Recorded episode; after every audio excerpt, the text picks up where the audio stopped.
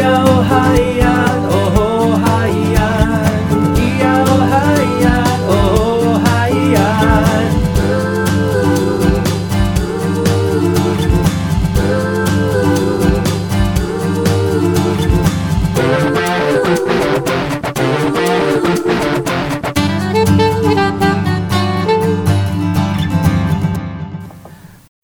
欢迎再次回到把右的节目。今天来了特别来宾是我们的羊毛毡老师米娜老师，来，米娜老师再跟大家问声好。Hello，各位听众。大家好，我又来了。是明娜老师呢，上次跟大家介绍了，就是什么是羊毛毡。羊毛毡其实基本上就是用透过羊毛跟一些呃特殊的这个呃工具呢，让它制作成不一样的手工艺品啊。那有分这个呃针毡跟丝毡哦。那丝毡是比较大型的制作方式，可以做衣服啦，或者是像蒙古包这样的一个呃一个一个东西哦。那像针毡是比较简单，透过针针线针棒去。呃，羊毛针去搓，然后变成塑形之后呢，变成一个非常呃呃东西小，但是非常有趣，可以呃自自由创作的一个手工艺品哦。那今天我们再请到米娜老师呢，呃，来跟大家分享啊，就是说，呃，我知道哈、米娜老师当这个手工艺的这个这个羊毛毡的老师，其实是有是需要受过相呃相关的训练，有需要需要有证照的，是不是？对，是 这样。如果是嗯，那这样子这样子受训呢、啊，是要透过是为什么要受训？它是有什么样的特殊的这个要求吗？嗯，其实我当初会想要去考证照的原因，其实是因为觉得就是羊毛毡其实是还蛮特别的手工艺品。那因为想要让自己就是对羊毛毡这一块。提升自己在专业的那一个部分，所以才想要去考证照。那其实考证照之后，就发现到其实羊毛毡不是，就是可能不是单纯就是嗯，拿个棒子搓一搓啦，嘛的，嗯，就像是去家去外面买一个棉花，然后棉花然后搓搓塑形搓搓，就变成是这样。其实没有那么简单，对不对？它需要很多的，比如说认识这些织品啦，那些这些工具啦，或者是怎么塑形，还有什么样的技巧。其实都是有它的这个道理在的嘛，所以才需要去受训跟买这去去去考证照这样子。嗯，对，就是考证照之后才发现到，其实有些东西就是透过呃证照的课程之后才知道说，其实呃可能我们口头上讲的那么简单的东西，其实背后还有呃很多复杂的东西，才能让它就是东西可以那么完整的呈现，是有呃有原因的。所以证照这一块，其实我我觉得对我来说，其实。嗯，收获还蛮多的。专家果然是专家。那想再请教一下明娜老师，他里面就在考证照的过程当中，是需要他是有什么样的一个证照的呃教授的课程吗？呃，其实，在考证照的过程，其实羊毛毡证照，因为它会从呃色彩学，还有空间概念，然后再介绍羊毛，因为羊毛有分很多。呃，等级就是不同的羊，它上面的羊毛都有不同的属性和特质。嗯、那上证照课之后，就是会让人了解到，就是最最初的羊毛，它原本呃想要呈现的呃一种在艺术在艺术品上面，它其实就是还蛮，其实算是普及化。其实它很多地方，像在飞机上，其实那个呃，它很多就是像飞机上面的那个诶毯子，怎么讲？那叫什么？对，毯子，还有就是那个防火的那个里面的材质都是利用羊毛毡去做的。嗯、那我如果没有去上证照课的话，其实很多东西我都不知道是用羊毛去做的。嗯、那上羊毛毡证照后，就是会发现到，像课堂上我们就是可能比较简单的东西，是后面有它的故事。那上证照课的话，老师会就是比较详细的介绍羊毛毡到底是。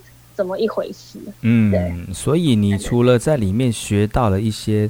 这个技本来就是应该学一些技术，因为你要制作羊毛毡的这个饰品嘛，就要学一些技术。除了技术之外，还要具还要具备一些必备的知识。怎么知道这些羊毛是从哪里出来的，或者是它可以制作什么样类似的产品？还有它最本质的这个这个功效，或者是它的功能，还有它的这个呃原来的呃东西是什么，长什么样子？所以你其实这这个也是因为这叫做根基啦，根基好了之后，你就可以做一些变化，而不单单只是说，而你只会技术就是搓。搓搓猛搓猛搓，搓成对。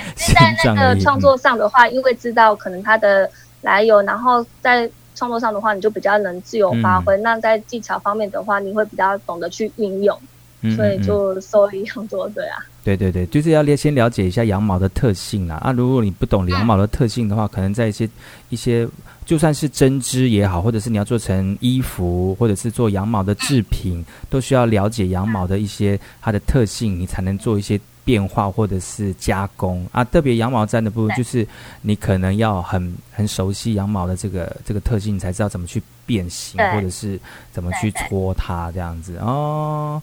那当然，刚刚讲到是比较基本的一些常识跟羊毛的一些特性之外呢，当然一些实作课程呐。那实作课程当中有没有什么呃比较特别的，或者是你一定要会这些技能，你才能会，你才才能够领到这样的证照？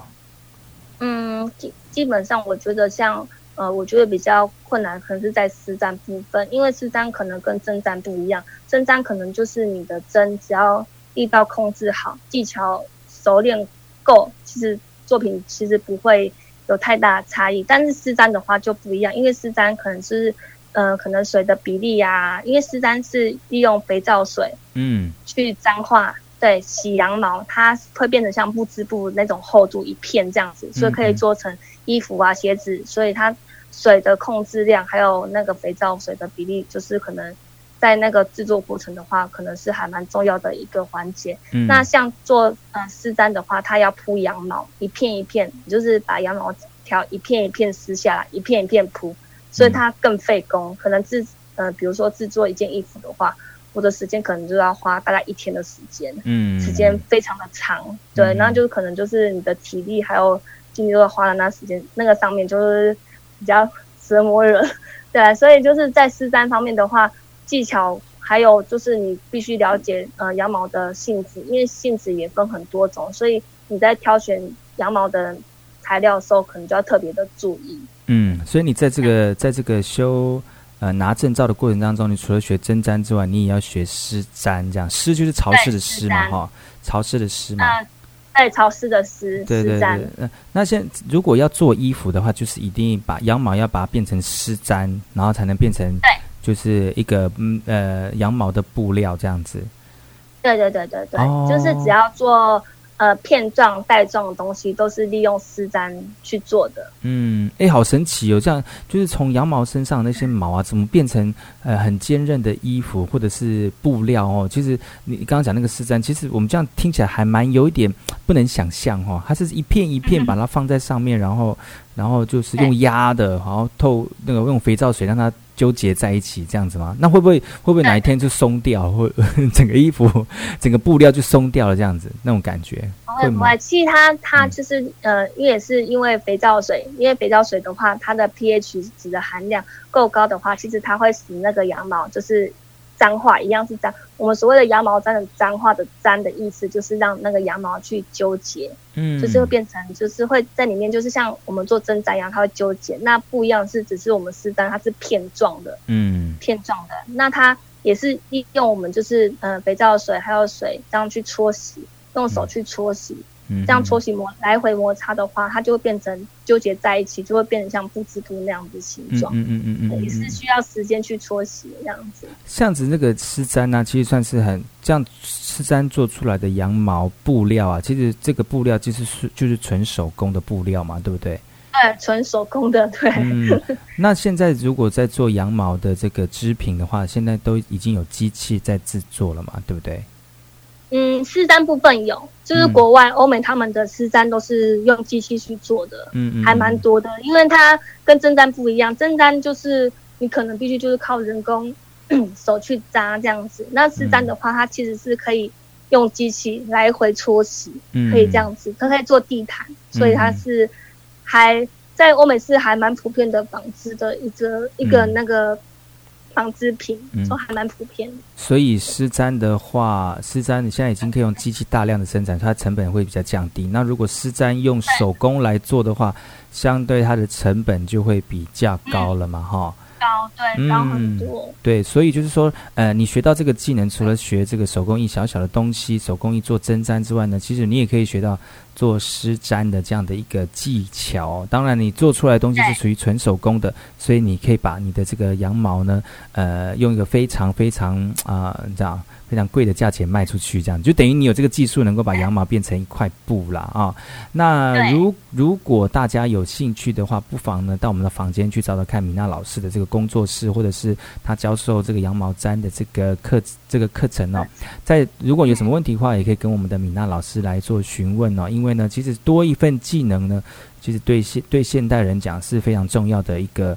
一个部分呢，因为多一个技能呢，你就有多一个呃，让自己在这个社会上面更多的竞争力。那那如果有问题想要请教米娜老师的话，有没有什么样的方式或者是什么样的一个平台可以跟米娜老师来做一个连接呢？